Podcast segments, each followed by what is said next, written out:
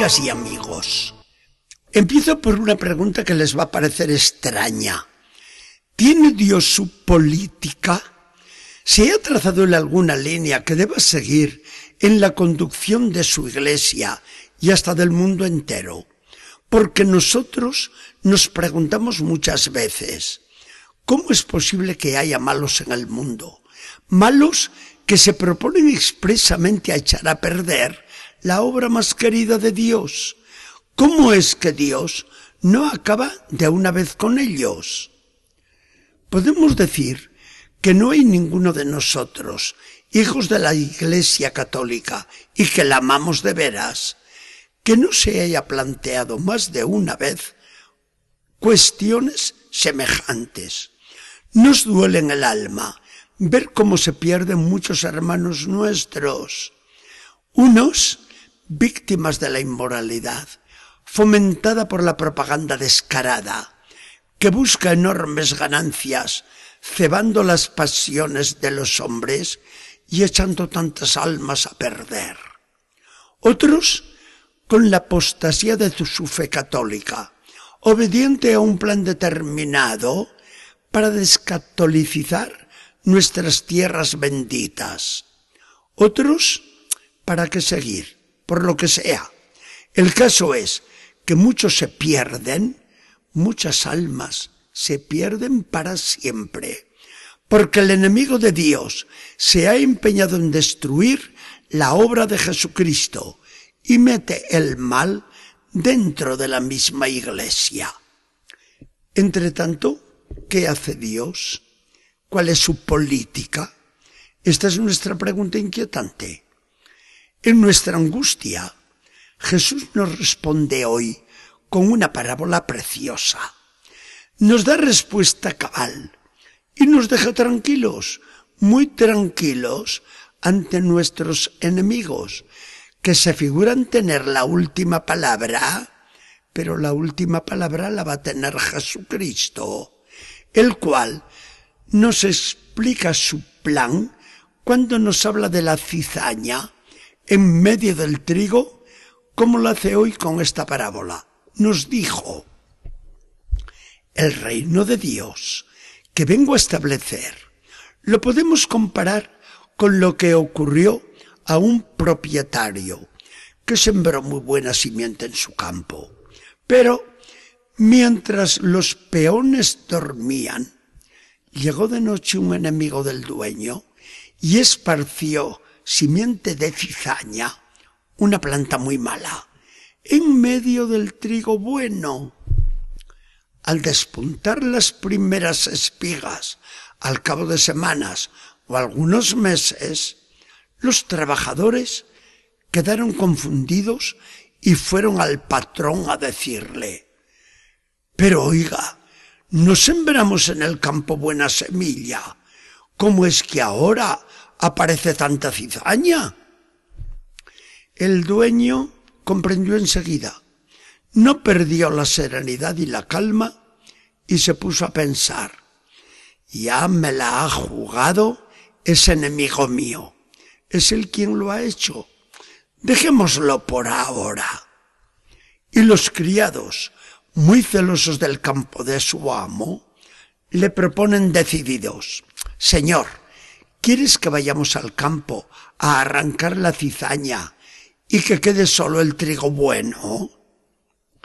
El patrón sigue discurriendo mientras se enorgullece de sus trabajadores a los que les dice, les felicito por su interés y se lo agradezco, pero no lo hagan, porque al querer arrancar ahora la cizaña, arrancarían también las espigas del trigo.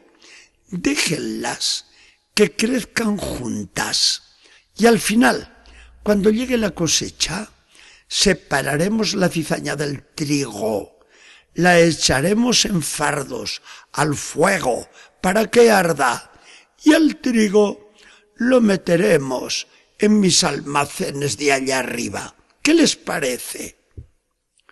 Fue el mismo Jesús quien nos dejó el significado de parábola tan preciosa, porque añadió, La semilla del trigo son los buenos, que yo he sembrado en el mundo por mí mismo y por medio de ustedes. La cizaña son los malos, esparcidos por el diablo. Buenos y malos crecen a la par. Pero cuando llegue la cosecha, que será el fin del mundo, diría los ángeles, recojan primero el trigo y llévenlo a mis graneros del cielo. Recojan también la cizaña y atada en fardos, échenla en el fuego del infierno, donde no habrá más que dolor y llanto eternos. Como si Jesús no hubiera dicho nada con esta parábola. Estupenda de verdad. Nosotros lamentamos profundamente que se pierdan las almas de muchos hermanos nuestros. Sobre todo, nos llena de coraje los que tan conscientemente promueven el mal. Pero en medio del dolor conservamos la paz. Sabemos lo que será el final. Dios no condenará a nadie injustamente. Jesucristo es un juez lleno de misericordia. Buscará en el juicio final cualquier atenuante y se agarrará a él para salvar a todos los que pueda. La debilidad humana no nos debe dar mucho miedo. Dios más que nadie conoce el barro de que estamos hechos. Sin embargo, es muy diferente la promoción del mal hecha con toda malicia y con todos los agravantes. Es muy diferente el meter expresamente el mal en la iglesia y el dividirla para fines inconfesables. Los responsables de ese mal habrán de comparecer ante Jesucristo, que vendrá a pedir cuentas y a poner el punto final a la historia. Con estos enemigos suyos, Dios tiene una paciencia inmensa. El apóstol San Pedro lo dice de manera categórica. Dios no actúa de momento porque sería para castigar. Dios espera y da tiempo para la conversión, ya que Él no quiere que ninguno se pierda, sino que todos alcancen la salvación. Y esta es la paciencia que nos recomienda Dios a nosotros, a los que nos dice, tranquilos, tranquilos, que ya llegará la hora para todos. Lo que deben hacer es echar buena semilla en el campo y ser ustedes buena semilla.